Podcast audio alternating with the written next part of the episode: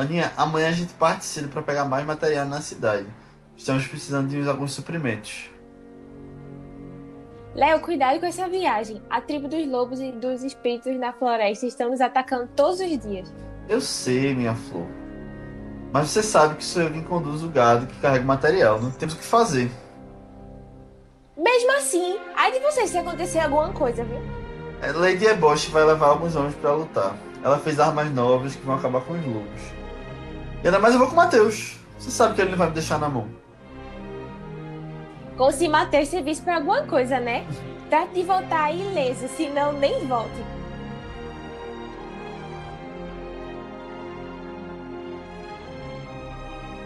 Fala galera, bem-vindos ao Vice. E hoje a gente tem mais um episódio para vocês, para discutir sobre o filme Princesa Mononoke. É, eu sou Matheus Cavalcante e eu tô com meus dois amigos, Léo Albuquerque. Oi pessoal, tudo bom? E Aninha Guimarães. E aí, gente? O filme de hoje foi recomendação minha e tá disponível na Netflix. É um dos filmes é, do Estúdio Ghibli mais famosos aqui, pelo menos no, no, no Ocidente. É, no Ocidente. E é, eu gosto muito. Eu queria saber a opinião de vocês. O que, é que vocês acharam do filme? Mas antes disso, só avisando que. É, só avisando que o vice tem spoilers. Que a gente vai discutir aqui o filme todo e tentar trazer algumas discussões. Eu, eu gostei muito do filme. A primeira vez que eu vi foi por indicação de Matheus pro vice. Mas eu tava assim, dos filmes do estúdio Ghibli, Ghibli. Eu não sei como é que fala o nome do estúdio, mas enfim. Que eu queria assistir. É, mas eu acho que eu tinha ideia muito diferente do que era a Princesa Mononoke. Assim, eu me surpreendi e gostei muito do, do, do filme, assim, em geral. Então, eu nunca tinha visto nenhum filme do Estúdio Ghibli. É, eu já tinha ouvido falar e tal, que é esses filmes do, do, do diretor Hayao Miyazaki, né? E de outras pessoas também. E, bom, agora eles estão lançando no Netflix né, vários filmes desses. Foi por isso que o Matheus indicou aqui, inclusive, né? Pra gente começar por esse Princesa Mononoke. E eu não fazia ideia do que era nada da história antes de assistir. Eu terminei de assistir literalmente 10 minutos atrás, antes da gente gravar. E, bom, eu gostei, gostei demais. É, eu não fazia ideia de novo do que era a história. Uh, mas eu achei o roteiro muito bem feito. E eu gostei que é um filme 100% imprevisível, você não espera nada. E eu fiquei com vontade de ir atrás de mais do estúdio Ghibli. Por causa disso, eu acho que isso é um. Parece ser uma coisa presente em mais filmes deles. Mas, por outro lado, eu achei um filme meio longo e meio lento demais. É, eu não estava acostumado com esse estilo assim. E eu achava que ia ser diferente também, é, nessa questão de, do ritmo dele. É, é um filme de 2 horas e 14 minutos que, antes de eu assistir, antes de ver isso, eu achava que ia ser de uma hora e meia, sabe? Eu acho que foi um, um preconceitozinho por ser desenho. É, mas no final das contas eu gostei. No geral, ele tem uma mensagem boa, ele fala muito. Fala. Ele traz uma. Tem muita coisa por trás né, de subtexto. E eu gostei. Não, não, é ruim, não. Eu, quando eu indiquei o filme, é, eu pensei um pouco. Porque assim, eu, eu já estou um pouco mais familiarizado com os filmes do estúdio. Não assisti todos, mas já assisti alguns. E eu quis trazer um filme que ele empolgasse é, e fosse mais fácil de digerir, porque realmente nem todo mundo está acostumado a, a, filmes que não são desse, do, do, do eixo, assim, é, Inglaterra, sabe, Estados Unidos. Não que eu seja uma pessoa muito conhecedora, assim, de filme, mas pelo menos de animação eu tenho, eu, eu gosto muito de animação. E eu tentei trazer esse filme porque eu achei que ele era um filme mais digerível, assim, mais facilmente digerível. Matheus é a representação otaku do vice. É... O Estúdio Ghibli é extremamente famoso. É... Tirando os, os, os estúdios mais americanos, assim, eu, eu não conheço outro estúdio. É... Estúdio Ghibli, é... basicamente todos os filmes são do Hayao Miyazaki, que eu acho, assim, eu considero, e eu acho que, eu acho que ele é mesmo, é um dos diretores mais importantes de todos os tempos, assim. Pelo menos é, fora desse eixo, né, principal, assim, do cinema que a gente conhece, é um dos poucos nomes que eu conheço de diretores. E ele é muito, assim, ele é muito querido e já ganhou prêmio de todos os tipos, inclusive Oscar, que é uma coisa muito difícil. É, Oscar de animação é, já não tem não é tão valorizado, ainda mais fora dos Estados Unidos. Só acho que eu não, acho que foi, foi ele e um outro, não sei.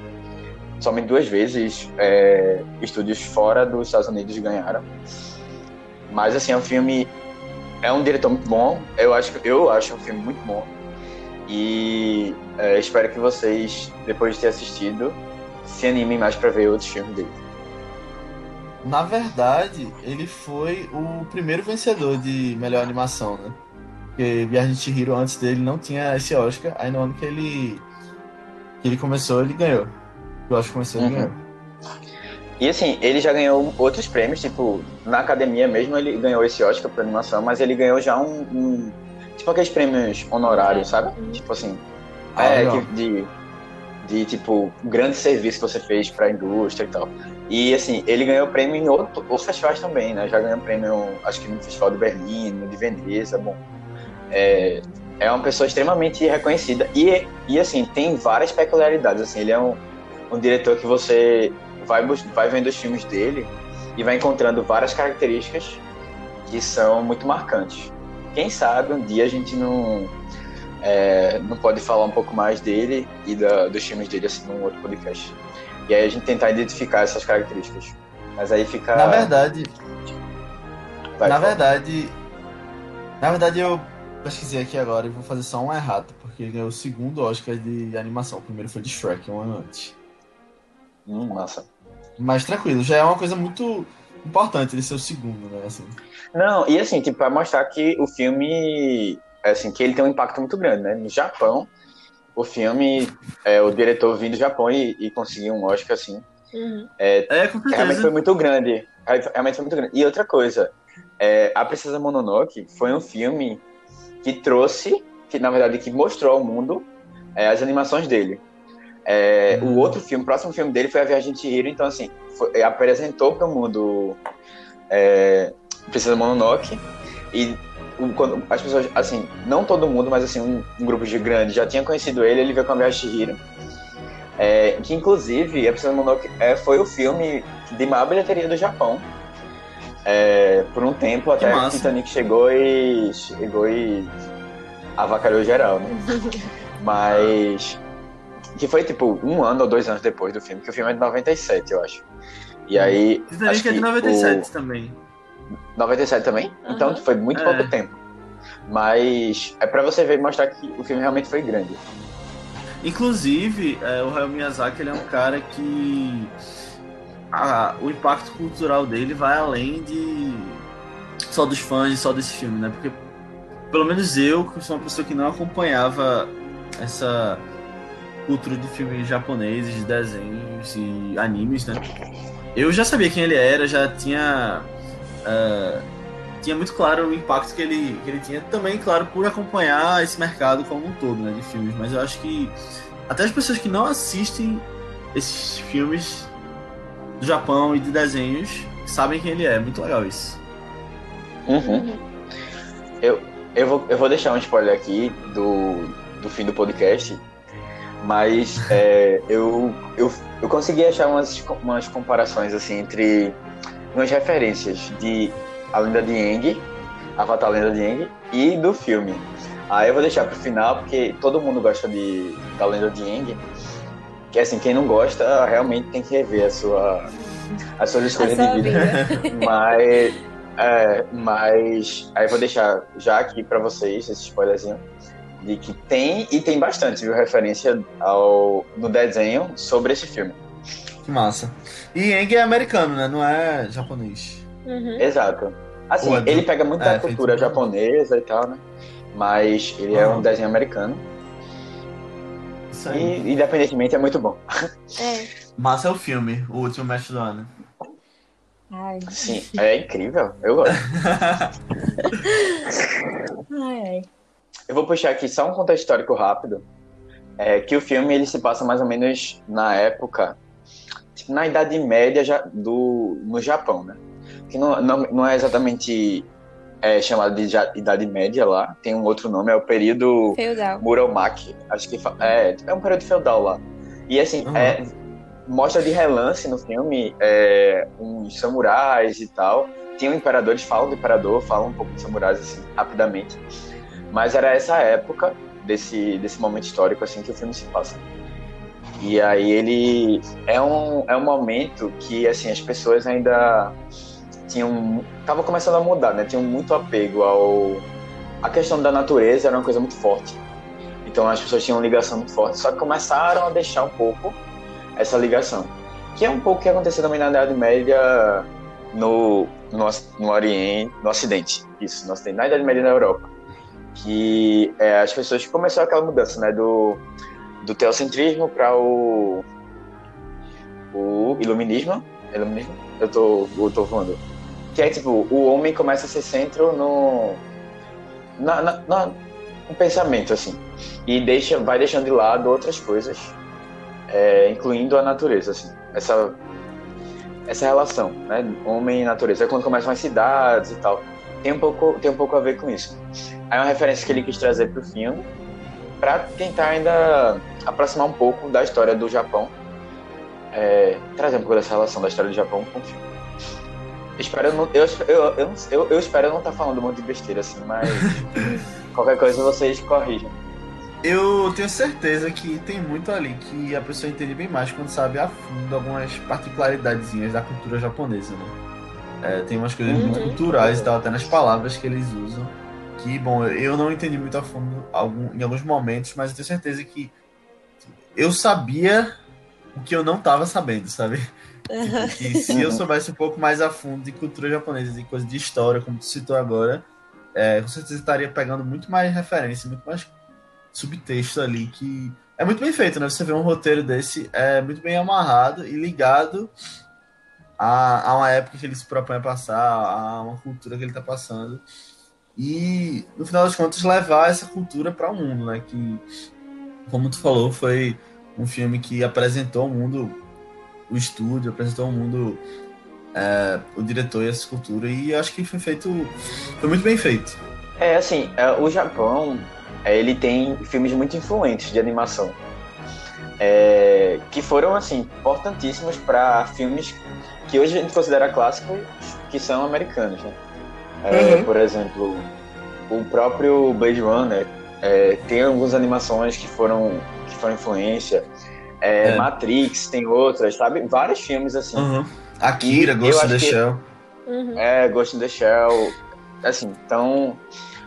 O estúdio, o estúdio Ghibli, to- Ghibli, Ghibli, trouxe alguns desses filmes também que são bem influentes. E aí a gente, se você for. É, quando você vai assistindo, você vai pegando algumas referências, eu acho. É, só que na nova pegada, né? Uma pegada bem diferente de todo o resto, assim. Inclusive, eu comecei, comecei falando, falando, falando e não é, dei um resumo do filme.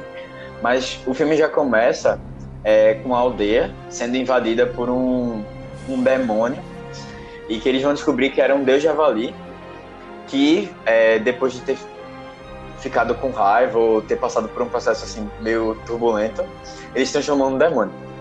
E aí ele começa a atacar a aldeia assim, muito sentido, assim, meio é, fora de controle. E é, o príncipe da aldeia, ele acaba sendo ferido quando ele tenta é, destruir esse demônio. E é uma, uma ferida meio espiritual, assim, que é, ele não tem como, não tem cura. Ele, na verdade, ele sai da aldeia, viaja em busca de uma cura é, na fonte do problema. E lá ele descobre que é, está existindo uma guerra entre os espíritos da floresta e uma aldeia de, de mineradores, é, porque eles estão eles estão destruindo um pouco da, da floresta e tá entrando em, em conflito, né? E aí ele tenta, esse príncipe ele tenta unir os dois e tentar fazer com que é, eles consigam viver em harmonia. Nisso ele encontra a princesa Mononoke, que é uma meia loba, meia meio humana e que tá junto dos espíritos da floresta e que tenta acabar de vez com os mineradores, a aldeia dos mineradores. Aí é mais ou menos assim o conflito da história, que tem algumas camadas, né? Inclusive, Locke é super engajado na questão ambiental. É, talvez eu até possa comentar um pouquinho melhor o que, é que ele achou dessa, dessa, desse conflito aí, envolvendo essas duas partes do filme. Do filme. É, com certeza. Eu, o que eu pensei vendo foi que é uma crítica clara a desmatamento, né? Ao que, ao que se tornou a relação do homem com a natureza. Muito bem feito. E, bom, quando tu falou a questão do contexto histórico, é, eu fiquei bem mais intrigado e bem mais vendo que fazia sentido, né? Ele coloca ali um ponto na história que faz sentido estar tá tendo essas discussões, e que é uma coisa que pode ser utilizada até hoje e no momento que o filme é lançado, né? É muito bom, muito bem feito quando, faz, quando fazem isso. Mas uma coisa que eu que eu queria trazer à tona aqui, muito pelo resumo, é, é que o personagem principal, o Ashitaka, esse cara se apega rápido demais às coisas, né? é, é a menina, Sam, é a refinaria que ele acabou de conhecer, ele quer salvar todo mundo, ele se já é a pessoa da vida dele, é o lugar que ele vai passar a vida inteira dele. Eu achei bem. Para, pensa um pouquinho, é, balanceia as coisas aí, vê como é que. Se você quer mesmo fazer isso, acho que são decisões tomadas rápidas demais. É, talvez, sabe, sabe o que eu pensei agora? Talvez seja porque também ele tava preso a morrer, já tava sem esperança de vida. Ai, não. Mas... É, não, mas eu, eu acho que é mais pelo contexto de fábula e tal, mas. Uhum. Eu achei mas, engraçado mas quando eu tava escrevendo. Não, mas esse, todo esse romance aí que criou entre ele e a princesa Mononoke. Do nada, do nada. Tipo, ele olha ela pela primeira vez assim, ela tirando o veneno lá e ele já se apaixonou. Que situação pra se é. apaixonar, velho. Sei não. E aí ele fica nessa de for proteger a todo custo, não sei o que. E aí eu ficava tipo, gente, mas que amor é esse? Do nada. Oxi. Sei não. Sei lá, às vezes ah, acontece, é. né? Mas. Nossa. Não, eu tô rindo aqui porque. Porque eu coloquei esse tópico do relacionamento dos dois pra gente falar, mas eu ia falar que eu curti. Vamos, defenda então. Ah, bem o oposto, porque, tipo, na verdade, é uma coisa que eu tinha reparado no outro filme dele, do, do estúdio. E eu, eu gosto do como ele cria os relacionamentos, sabe? É, às vezes é uma coisa assim meio exagerada, mas sei lá, não sei se é a maneira como ele faz a cena, sei lá. Eu não sei, velho. Eu acho legal. Eu, eu, eu, talvez seja uma coisa assim bem. Eu gosto de um, de um clichê. Mas é uma coisa assim bem, sabe? Mas assim, eu, eu curti. Eu não achei, eu não achei ruim, não. Mas tá falando tipo, dos Bom, relacionamentos é, amorosos ou relacionamentos no geral? No, do estúdio, assim? Não, relacionamentos amorosos. Na verdade, hum. nesse relacionamento do casal, inclusive. No resto, é realmente mas, sei lá. É porque o, eu não sei se único, também tem um O único filme parece que eu vi foi Viagem de Chihiro, né? Aí eu não percebi isso lá, por exemplo. Isso. Não, eu tava falando do casal, não do, no uhum. geral. Mas pode ser, que, é, pode ser, acho que talvez é, eles tenham se pegado. Léo falando agora faz sentido essa. Não sei se é uma coisa cultural deles, sei lá. É, mas realmente ele se apegou a todo mundo, tipo, a literalmente todo mundo mesmo que a pessoa não for não fosse uma pessoa assim, muito decente, é. ele se apega e, e, quer salvar tudo, tá ligado? Tudo e todos. É, eu acho que ele passou muita impressão de pessoa 100% boa, sabe? O bom samaritano, que tá sempre lá pra ajudar todo mundo, não importa qual é o seu lado, não sei o quê, mas eu achei uhum. interessante esse lado. É uma parte que eu senti gritante isso no roteiro que Tipo, caramba, vocês estão indo rápido demais. É que ele salva a menina. E aí a líder da vila lá olha pra ele e fala: Ah, você vai casar com a menina loba. Eu, calma. Minha senhora. Ai, meu Deus.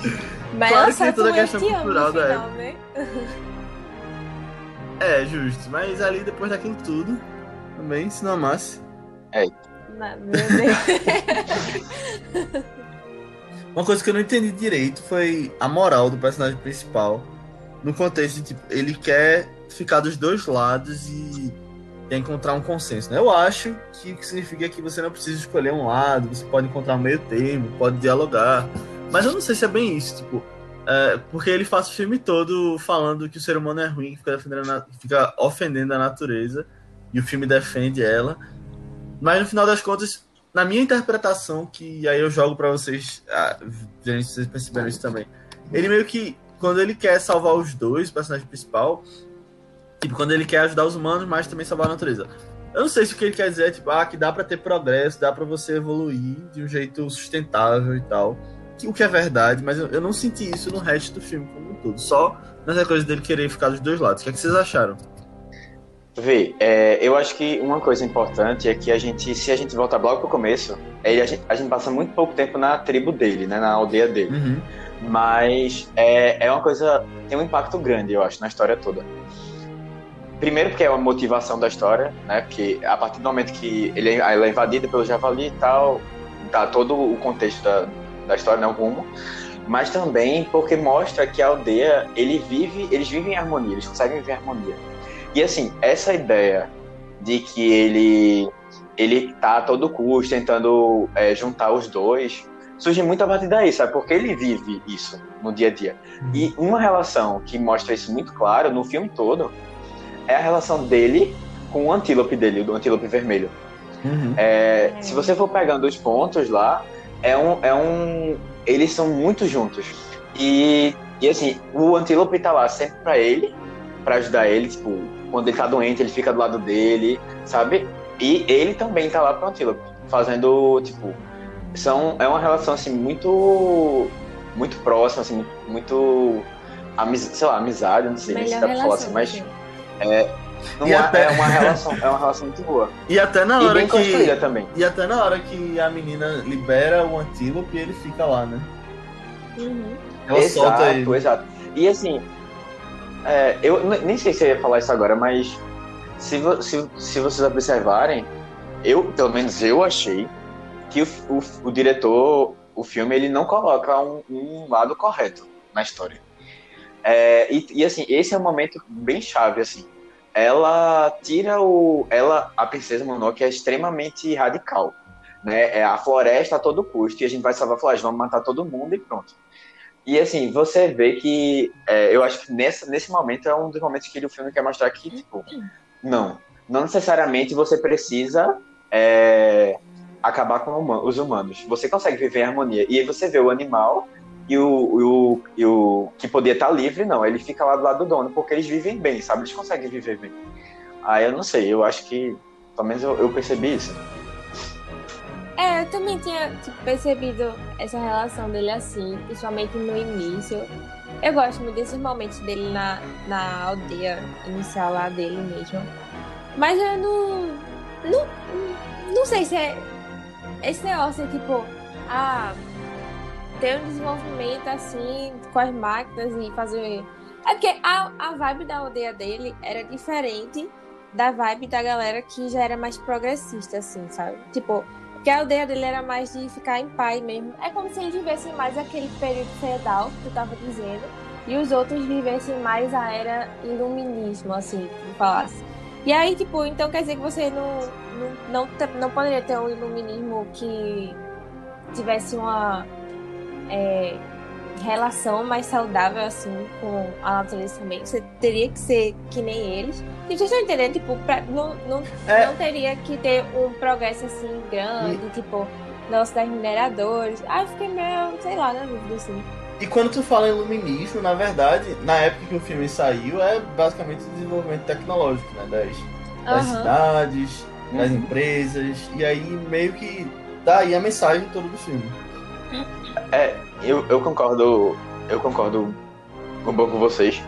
É, e assim, é, eu acho até um ponto alto do filme é que ele está tratando de uma questão ambiental no- na década de 90, que era uma, era uma década que já se falava né, dessa sustentabilidade, a questão do, do, meio ambiente era, já era um ponto já é, que estava sendo refletido, mas assim, não era como hoje, né, que isso é uma coisa assim bem, bem difundida né? É, no, ano, no ano do filme lançou, teve o, o protocolo de Kyoto, é, que já deu uma, um, um pontapé inicial para essas questões, mas o, o filme é um pouco visionário nisso, né? De tipo, trazer uma questão que é que 20 e poucos anos depois vai ser tipo o assunto, sabe? É, e assim, ele trabalha de uma maneira muito forte, assim. Pelo menos eu achei. É, eu sei que na década de 90 tava falando muito sobre isso, né? Essa questão ambiental tava bem alta desde o início.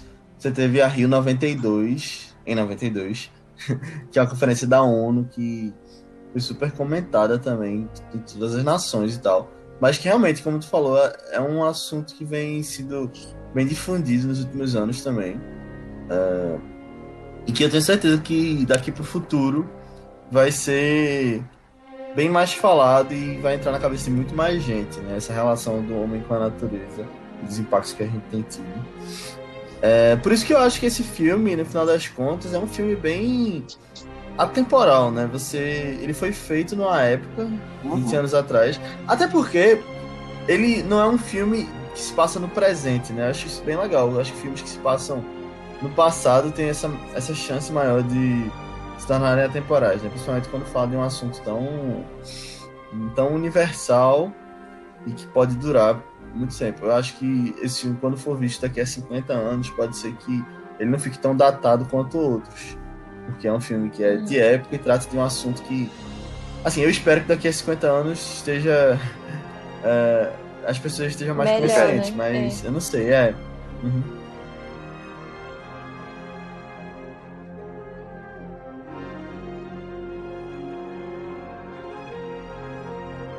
Matheus!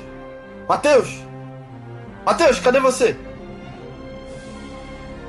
Léo, tô aqui perto das pedras. Eu acho que quebrei a perna, não tô conseguindo me mexer. Calma. Deixa eu tentar chegar aí. Aquele lobo desgraçado me mordeu. Tô perdendo muito sangue. Cadê o resto dos mineradores? Será que só nós dois sobrevivemos? A gente não vai sair daqui vivo sozinho, não. Ai, ai, ai. Alguém vai aparecer aqui para nos pegar. Não é possível. Não é possível que ninguém tenha sobrevivido. Eles vão vir nos buscar.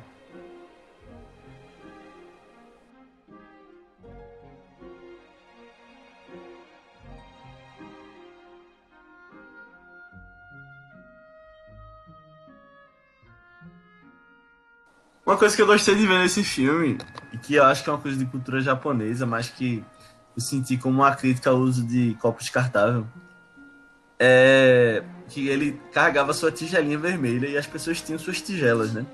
Achei meio que. Ah, sim. Achei bem Hoje legal. a gente isso. olhando. É, né? Essa, esses comentários sobre, ah, leve seu canudo, leve seu copo de silicone, leve seu copo de plástico. Uhum. As pessoas ali no Japão, na Idade Média, já levavam suas tigelinhas e se perguntavam, ah, me dê sua tigela para eu botar açúcar. achei interessante. Uhum. Não sabia que tinha isso na cultura. É. É, uma coisa que eu até tinha esquecido de comentar é que, se você olhar assim, essa coisa que eu tava falando da Idade Média e a nova fase, né? E tipo, o objetivo principal era pegar a cabeça do Deus, ou seja, matar o Deus. E isso é, tem muito a ver com essa, essa, essa época, né? De tipo, Idade Média, época que você volta para se volta para Deus, e aí você, o iluminismo vem e mata Deus, daí coloca o homem no centro. Eu achei, eu achei isso também muito significativo, sabe? E, assim, umas coisas que eu gostei, que eu fiquei pensando assim depois, parecia um pouco que eu tava assistindo aqueles documentários animais, sabe? Tipo esse da Netflix que tem Our Planet, ou aqueles da, do National hum. Geographic mesmo. Que você tem, tipo, a. Não, nem, nem. Não, nem era isso que eu tava pensando. Era tipo. É, Sabe aqueles, aqueles, aquelas criaturas espirituais branquinhas com as alminhas, sabe? Uhum. Os espíritos da floresta. Que tipo. É, que ele fala assim que. É, ah, quando os espíritos da floresta estão. Então, tipo, quando tem espíritos da floresta desses aqui, significa que a floresta está em bom estado. E aí eu fiquei, cara, isso é muito é, programa de esses documentários animais que, tipo, ah, eles sempre mostram um animal que, tipo, representa a, a floresta lá. Tipo, quando ele tá lá, quando você vê ele, é porque é um bom sinal de que a floresta está tá funcionando. E no final também, quando a floresta é, é tipo é legal que ele mostra o Deus é, salvando a floresta no final, né, recuperando a floresta. Mas assim, o Deus é a natureza em si, né? Ele é uma representação da natureza. E é legal como você vê a natureza que ela própria se reconstrói, reconstrói sozinha, sem ajuda. E que é muito o que acontece quando você vê uma natureza destruída, tipo, por exemplo, é, sei lá, nesse documentário do Atlantis mesmo termina com eles mostrando Chernobyl. Caramba. E como a natureza está se reconstituindo sozinha. E é porque a gente deixou ela isolada lá, porque a gente não pode chegar lá, ficar sobreviver lá, tal, por um longo período de tempo que recebe radiação. Mas a natureza está se reconstituindo. E vários animais que não, não, não estavam mais lá na época, que da, da época da, que a usina funcionava e tudo, voltaram. E aí é, eu acho legal essa comparação, que ele, essa, essas coisas, esses elementos que ele traz, assim, que são muito próximos da realidade são um pouco fantasiosas, ele traz de uma maneira é, mística, assim, mas que mostra muito como é na realidade, sabe? E não é uma coisa milagrosa. Se você vê, é, a, a floresta ela não se reconstruiu toda, ficou pronta assim. Ela tipo começou com a grama, sabe? Foram coisas assim, meio devagar, devagarzinho, sabe? Que vai demandar um tempo. Ela vai se reconstruindo. Bom, pelo menos eu, eu reparei nessas coisas assim. Isso é verdade. Quando você vê aquelas coisas abandonadas, né? É, Chernobyl é um exemplo disso, mas você sempre vê Uhum. que a natureza dá um jeito, né? E aí você tem um exemplo, por Uhum. exemplo, do aquele filme O Dia em que a Terra Parou, que ele fala que se a Terra morre, nós morremos, mas se nós morremos, a Terra sobrevive. Você tem um exemplo também do jogo The Last of Us, que é tudo cheio de grama. Tu já jogasse? Já. É, é o que vai ter o Vai filme. ter série, né? vai ter e a série, né? É A a série. série. E vai ter o jogo 2. Ah, eu tô empolgado, não conheço nada, mas todo mundo ficou É tão legal, feliz que legal. eu fiquei feliz que vão lançar. Eu já li sobre ver, mas acho interessante. É bem legal.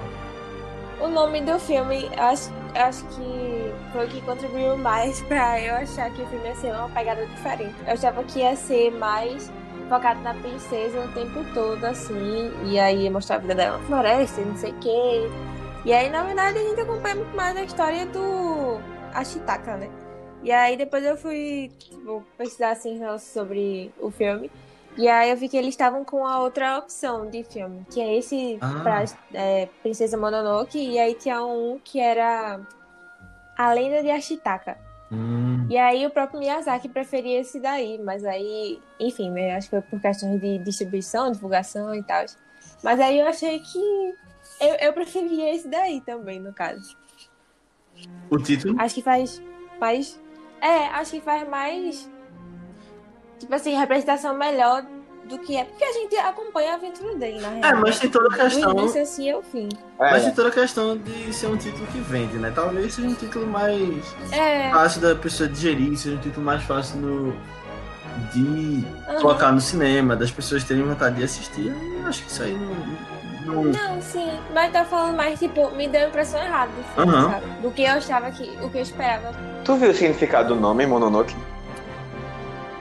É tipo espírito Ah. maligno, assim, né? Tipo, alguma coisa nesse sentido.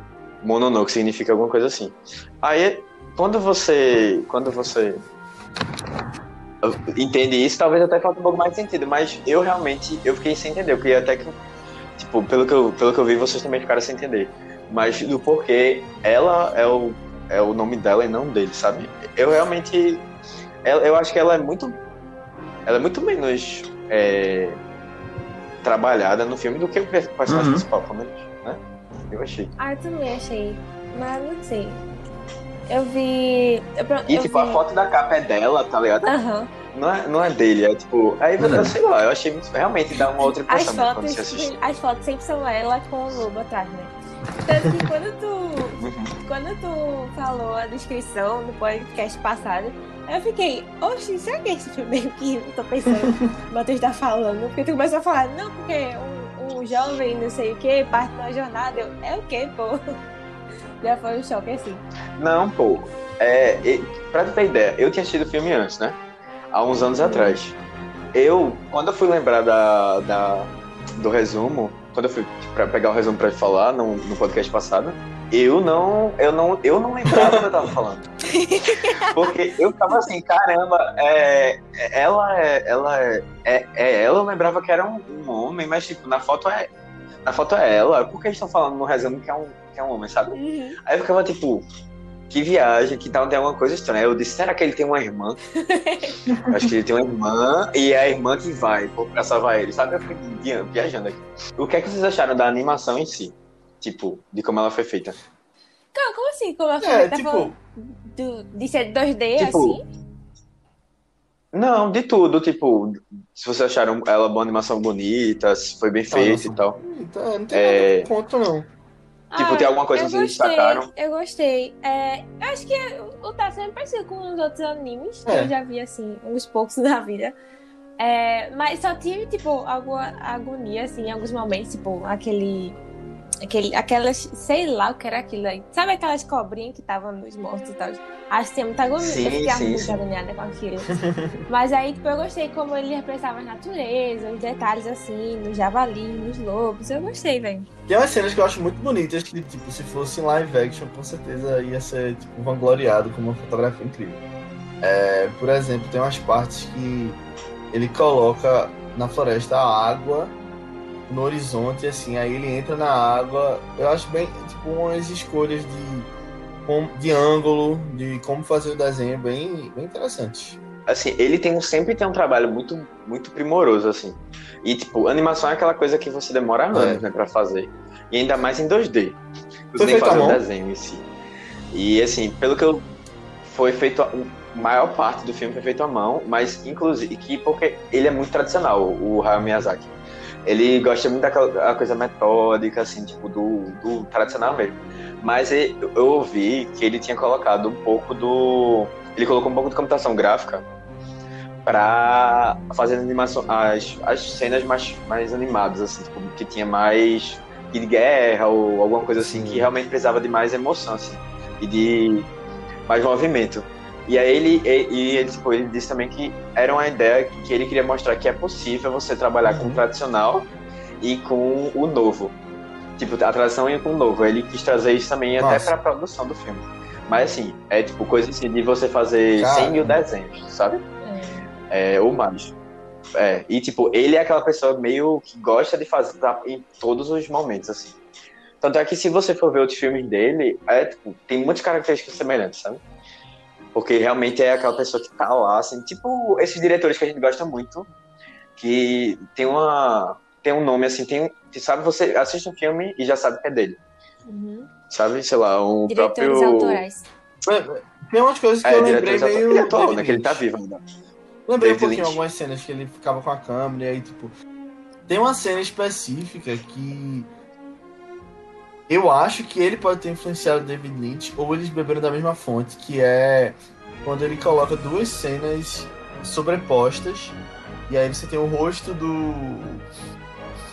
O rosto do personagem principal, e aí uma outra cena acontecendo ao mesmo tempo, os dois estão em tela.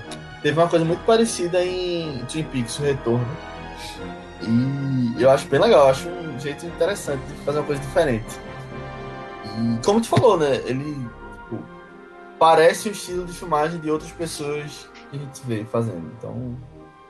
É, e assim, uma coisa que eu lembrei, eu, eu fiquei, caramba, eu espero que Léo tenha percebido isso. Porque. É, logo no começo, logo quando tipo, ele sai da aldeia e vai viajar, né? Tem umas cenas assim, tipo, bem Senhor dos Anéis, que Ah, a trilha sonora é depois, assim, eu, se, tu, se tu ouvir o começo, as primeiras trilhas sonoras, assim, dele viajando e tal, eu fiquei, caramba, eu tô ouvindo aqui, se eu fechar o olho eu vou ver Bilbo massa. Bolseiro, sabe, com os outros anões viajando. Porque, porque é, é muito parecido, velho, a, trilha sonora é muito parecida. E dá aquela coisa assim de, sabe, Aham. aventura, que eu vou me aventurar agora e tal. é, eu percebi Muito que massa, eu- pelo, pelo menos, as- eu... pelo menos a né? fotografia, né? Que aqui é desenho, mas tipo, mostrando as paisagens, mostrando coisa de longe, é bem parecido com o Senhor dos Anéis. Tem preço, Senhor dos Anéis. Faz silêncio. A minha passa o É, filme deixa todo eu- sim. Deixa eu... Eu o quê? Passa É. o filme todo. Dormindo, né, que é pior ainda. Não, eu assisti. Nem eu não, pior que eu assisti. Eu assisti a trilogia com o Flávio. Só que, nossa, véi, que sem fim. Sério, qualquer dia eu vejo o resumo de novo. Talvez Resumo. eu leio o livro, não sei, pra ver se me envolve mais. Mas não, não me pegou tanto, não. que coisa. Não me pegou muito, não, velho. Semana sério. que vem vai ser Senhor dos Anéis, a trilogia no podcast aqui, vai ter que assistir tudinho. Ah, não, mas eu penso em ler livros, velho. De verdade. Só precisa Só coragem. pensa.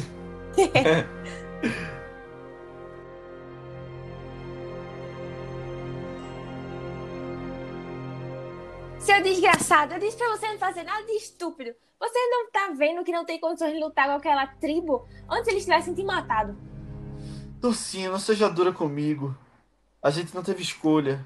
Eles chegaram de surpresa nos atacando. Se não fosse forasteiro, nós não tínhamos sobrevivido. Ana, depois você reclama. Me ajuda aqui que eu não tô conseguindo me levantar. Dois inúteis só me dão trabalho. Vocês não sabem o susto que me deram. Não seja tão dura com a gente, Florzinha. Já já a gente melhora. Já já a gente mata esses lobos e fica em paz, de uma vez por todas.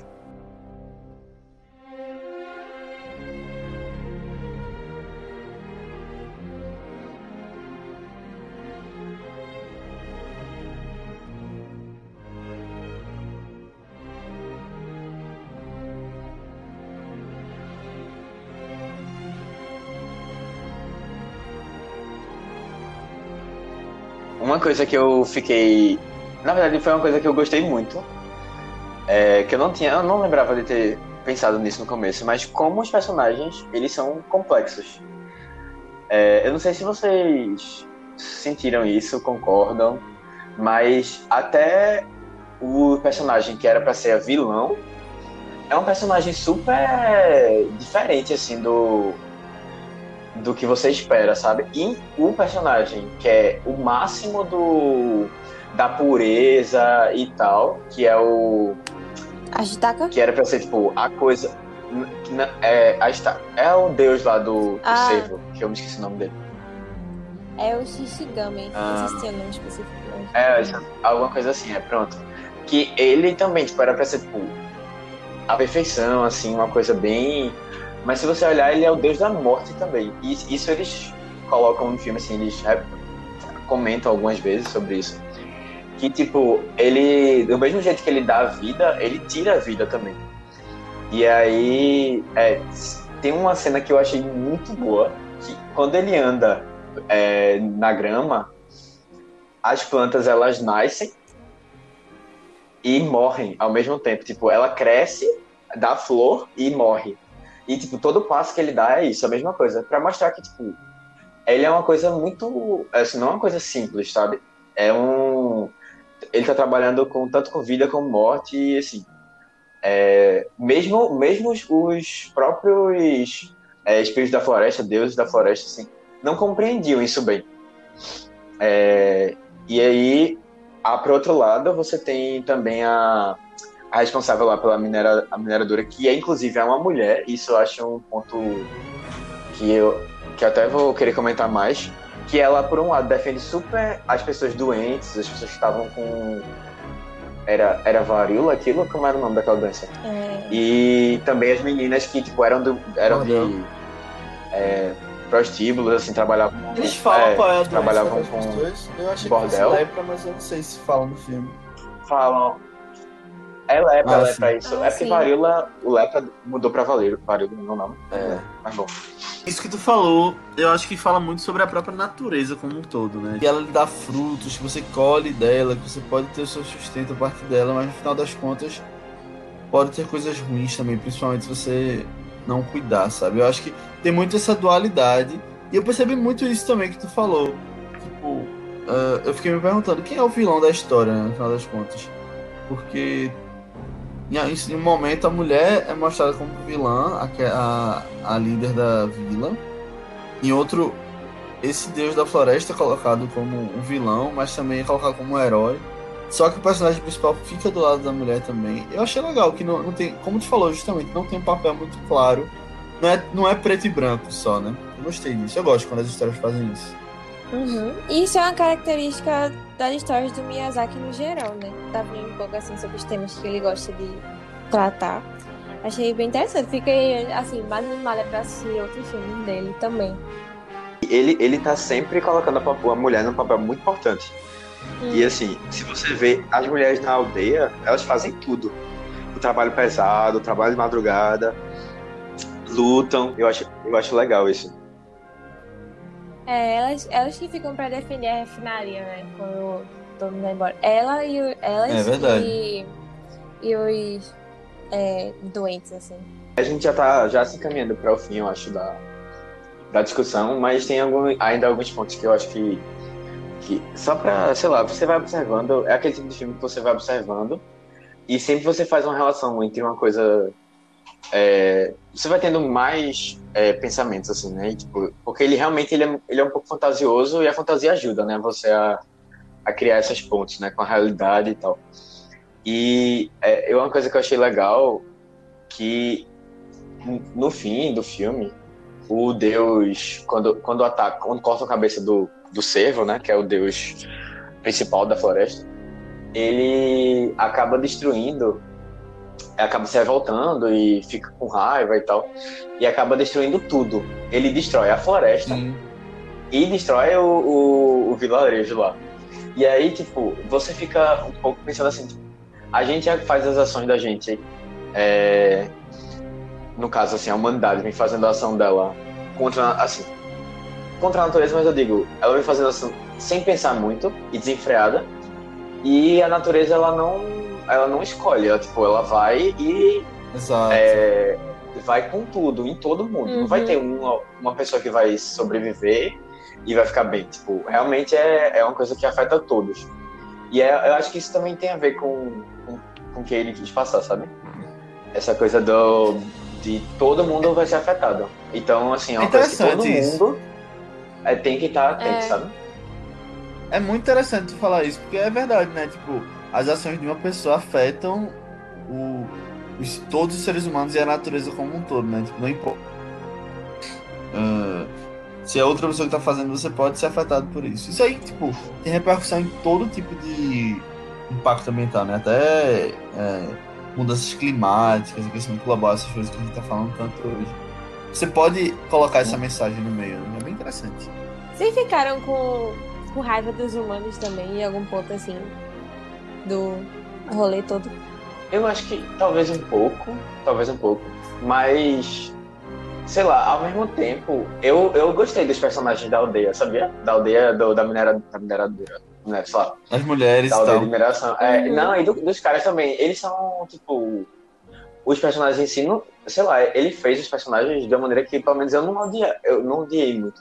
Eu acho que uma personagem que você já começa com o pé atrás, que você sabe que- vai ser aquela pessoa assim, vai ser a vilã, que você acha que vai ser a vilã, Aí você já começa com o pé atrás, mas depois, quando você vai vendo as coisas que ela faz com, com as mulheres e com as pessoas doentes e tal, e o que é que ela Uhum. construiu, você fica, caramba, também é uma, Uhum.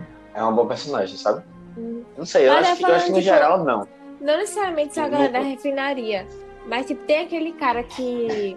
O que quer, quer fugir com a cabeça, que eu não sei se ele é. Sim, Eu não sei o que que ele é, assim, do rolê, na real. Mas tem uma frase que ele fala no final que eu achei impactante, que foi a sede de possuir o céu e a terra é o que nos faz humanos. Aí eu fiquei, poxa, que. Que é, merda, exato. né? Eu anotei isso aqui, pô, eu anotei isso aqui. Olha aí. Eu fiquei muito forte no pai. Eu, Poxa. É, eu acho, eu acho que ele representa muito essa essa essa ganância assim, tipo, e essa essa visão, Aham. né, que o filme quis confrontar. De dizer assim que tipo, a gente é absoluto e a gente, né, é, tá Uhum. acima de tudo. E é assim, pelo que eu entendi da história, eu não entendi muito bem, porque ele você tá num contexto de que tem o imperador, que tem os samurais e tal, que eles estão um pouco com inveja da riqueza que ela está construindo na mineradora, na mineração, sei lá, na aldeia. E eu acho que, pelo que eu Refinaria. entendi, ele, ele ia levar. É, na refinaria. Ele ia acabar levando a cabeça pro imperador, não sei se era isso. Ou alguma coisa assim, ou ele queria pra ele mesmo, não sei, mas eu, eu acho que ele. ele pelo menos eu não peguei muito bem assim, o contexto dele. Ele tinha uma carta do imperador, né? Pra um. É, pois é, eu acho, eu acho que era isso, que o imperador ele queria e tal. É, pois é, tinha esse, esse rolê assim que ela tava em disputa com Hum. o pessoal da floresta e também com esse pessoal, né, do, do imperador, assim. Aí eu, eu não entendi muito bem, mas assim, ele, ele realmente representa isso, eu acho, né, essa coisa do, É. da ganância indo atrás, assim. É, eu acho que ele foi o que eu mais fiquei com raiva, assim, principalmente nesse final. Porque ele não É. tava entendendo, pô. Você não tá entendendo que tá todo mundo se lascando aqui ao seu redor por causa disso. E aí ele vai até o fim, ambição. né? Tipo, É. aham. Mas, sabe uma coisa? Eu gostei muito dele no começo, ele ajudando o, menino lá Ah, fazendo a sim. sopinha, conversando. Foi legal no começo, né? Depois é, que ele então, ficou meio. super. Eu super desconfiava dele. Eu super tava tipo, ah, que legal esse cara aí, mó Um bom velhinho. Aham. É. Não, e ele, e ele andando com aquele sapato lá, eu fiquei tipo, que negócio é esse? É. Pô, pulando assim. Foi, achei engraçado. Só pra finalizar, eu prometi fazer umas comparações do filme com A Lenda de Yang, Avatar, A Lenda de Yang. E é, antes disso, vocês perceberam alguma coisa no filme? Então, Aqui, eu. Que lembra? Aham. Eu não vi Avatar todo, né? Eu via quando eu era pequeno. É. eu via. Caramba, eu acho que já podia cancelar o Léo do, do podcast, eu acho. Não! Isso é uma justificativa assim, é justa causa. Caramba, velho. eu acho que eu tenho um dever de casa agora, que é pra ver Avatar, né? É, Porque é incrível, é incrível. Avatar tá na. Netflix, hein? Todos os três Olha as aí. temporadas. E a Lenda de Eu- Korra, eu, eu- acho que tá no Amazon pensei. Prime Video. A saída Eu lá. acho até que eu já comecei a ver em ordem, mas eu nunca vi tudo. Aí, enfim, quem sabe um dia. Mas então eu não percebi muita coisa porque eu não vi tudo. Aninha, é a sua chance de se redimir. Eu não percebi, não. não, eu sou Eita. fã de Avatar, sou, sou fã de Avatar, mas eu não, não correlacionei logo, não. Não, vê, de- eu, deixa, eu, deixa eu ser justo. É, eu, quando assisti o filme, tipo, nas primeiras cenas, eu pensei, caramba, isso parece muito Avatar. E aí eu fui tentando amadurecer, assim. E aí uma, um episódio específico que eu lembrava era aquele episódio que ele, ele visita uma aldeia, na verdade, é uma aldeia, eu acho, que está sendo invadida por um espírito maligno. Eu não sei se tu lembra disso, Aninha, Lembro, tu que assistiu mesmo. Uhum. Pronto, que ele é invadido por um espírito maligno e ele tá sempre destruindo lá a, a, a aldeia e tal. E o Avatar vai tentar descobrir o que é que tá acontecendo por trás. Porque o Uhum. Avatar é que liga o mundo espiritual ao mundo físico. E ele, inclusive, ele faz uma jornada espiritual. É, Acho que é a ele primeira conversa. vez, né? Uma das primeiras vezes que ele vai É. pro mundo espiritual. Isso, é a primeira vez aí que ele, ele conversa com o antigo Avatar, o ante- logo anterior, que eu não lembro o nome. É. E aí, assim, é, ele descobre, no final das contas, que o espírito maligno, na verdade, era um espírito bom, que é, depois de, da floresta destruída, ele se revolta, sabe? E é, é muito parecido com a, com a história. Com certeza, assim, eu ah, acho que é uma referência. velho. Muito, É, é, tipo, praticamente um plot da história. E tem um outro episódio específico que aí eu só peguei depois, quando eu, eu fui procurar na eu disse, caramba, tem que ter algum lugar que fez algum vídeo sobre isso, ou fez alguma matéria sobre isso. Aí eu fui procurar, e por incrível que pareça, mês passado, uma menina postou um vídeo no YouTube. Ela tem um canal só de Avatar, eu descobri hoje. Ela Oxe, postou um é vídeo no isso. YouTube é, que fala só de Avatar. Uhum. E ela falou, é, fez um vídeo só comparando, um vídeo de, sei lá, 15 minutos só comparando Avatar com a Princesa Mononoke, todas as re- as referências. Massa. Aí eu fui assistir. Aí eu, quando eu, dá em 5 minutos do filme, ela para de falar sobre o assunto e ela vai falar sobre como a gente pode fazer pequenas ações salvar o meio ambiente. E eu fiquei, caramba, olha aí, ó. Olha ela passou 10 aí. minutos falando sobre isso e 5 minutos falando sobre o tema do, do vídeo. Olha o Mas assim, gatilho, tá é. ela tá numa boa causa. é. Mas tem um outro episódio específico que, na verdade, é, que é até um episódio maior, assim, e tem uma referência bem direta também. Quando ele, a tribo do fogo, é, invade a água, A nação do a tribo da fogo, água, a- a nação do fogo, isso, A nação invade a nação da Deve água, isso. tipo, ela, ela invade e, tipo, eles matam o peixe, né?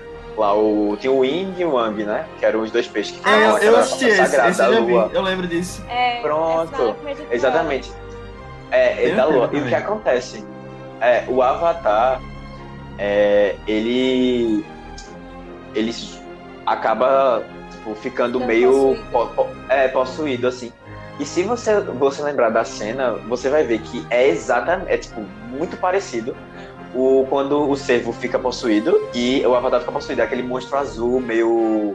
é, eu não sei se vocês, vocês vão Bem lembrar, mas eu, vou- é, Eu tô lembrando é bem descontrolado. Eu vou, eu vou tentar que ele vai começar a destruir tudo e não sei o que. E precisa de um sacrifício para que para que ele Ela possa assim. É, volta ao normal, que é inclusive a princesa que sacrifica, que ela, era, ela veio da lua, né? Da, do peixe da lua, sei lá. Matheus dando spoiler de Avatar. É, é, é, mas assim, como eu falei, quem não viu Avatar realmente precisa repensar a vida. Não, você É falou quem não assim, gosta de básica. Avatar. Aí eu pensei, pô, não, não é que eu não gosto. Mas assim, quem, não go quem gosta, viu. Ponto. Ei, Mas assim, bom. Inclusive, Você- eu, eu, vou, eu vou ver se. Foi mal. Fala aí, Léo. não, não, vai, fala, eu vou perguntar outra coisa. Inclusive, eu vou, vou tentar até botar a foto no, nas curiosidades, assim. Quem sabe a gente não faz um, uma curiosidade legal, assim, Ai, mostrando os dois, comparando os dois. Curti. Acompanhe lá, Vocês curtam já no nosso assistiram? Instagram, certo? Isso é, no Instagram a gente faz umas curiosidades de filmes depois que a gente lança o podcast, é bem legal. Mas minha pergunta era o seguinte: vocês já assistiram aquele filme da Branca de Neve e o Caçador?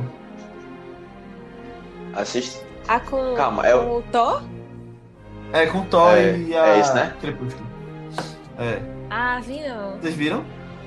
Tem uma Vi, vi, cena, vi. Matheus, tu que assistiu.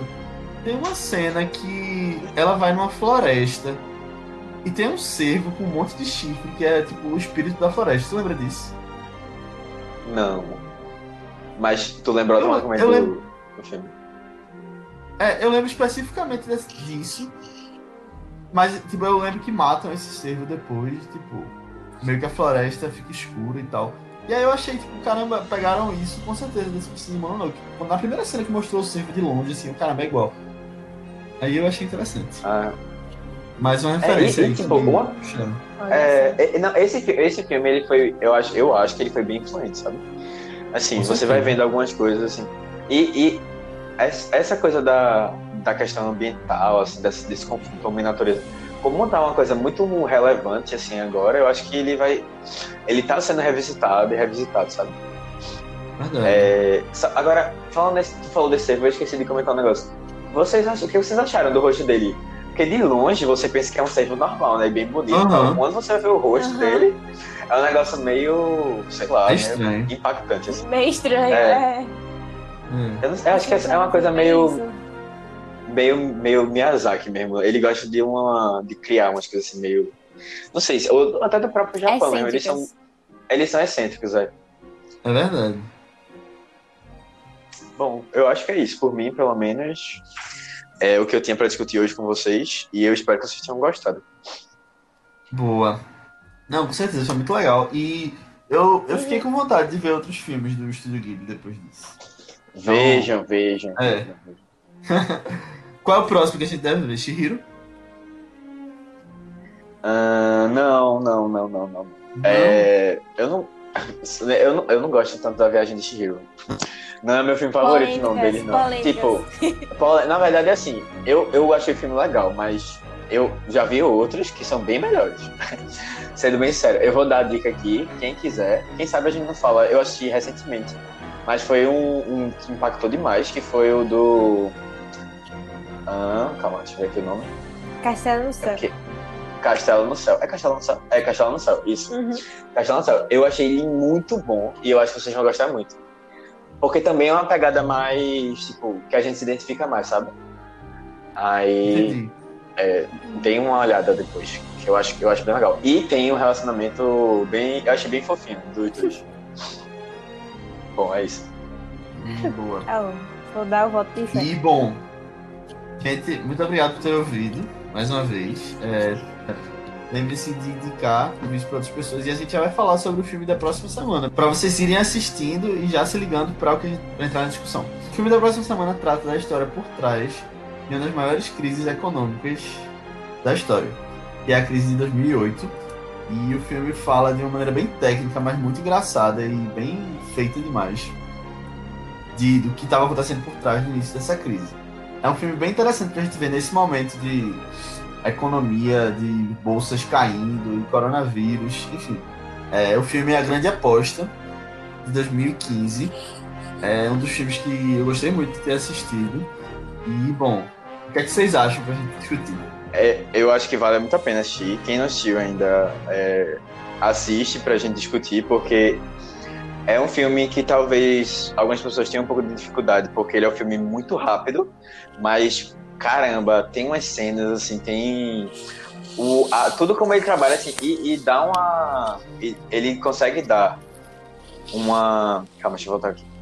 E ele consegue dar uma explicação para as coisas que eu mesmo não fazia ideia, sabe? A gente discutiu muito sobre crise e tal, mas ah, quando você vai ver a fundo, você não sabia muito a justificativa das coisas que estavam acontecendo por trás. Só, só sentiu, né?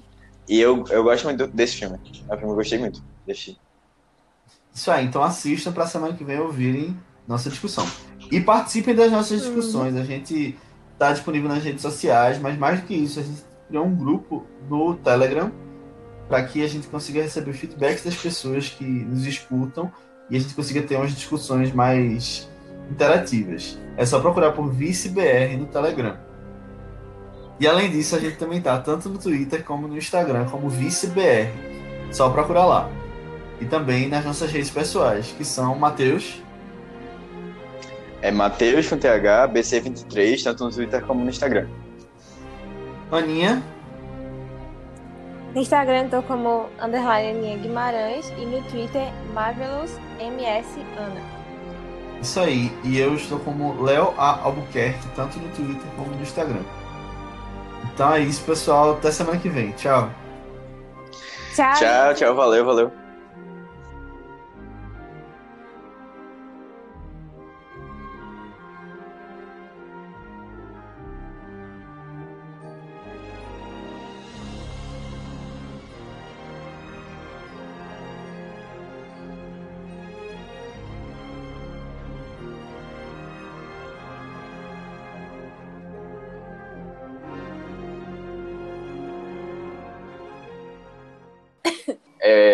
Léo que é um super engajado é, em Como questões assim? ambientais. Ah, sim. Ah, é, não, talvez tenha. Não, fala de novo. Repete esse começo Tá. sem eu falar. sem eu falar como assim. Você que deve falar outra coisa. Você que deve falar Super super engajado com o filme, sei lá. Não, você que deve falar com eh, camadas de filmes. é. Eu pensei que ia falar uma coisa também de roteiro. Fui pego de surpresa, é. Fui pego de surpresa, fala de novo. Ah. Inclusive,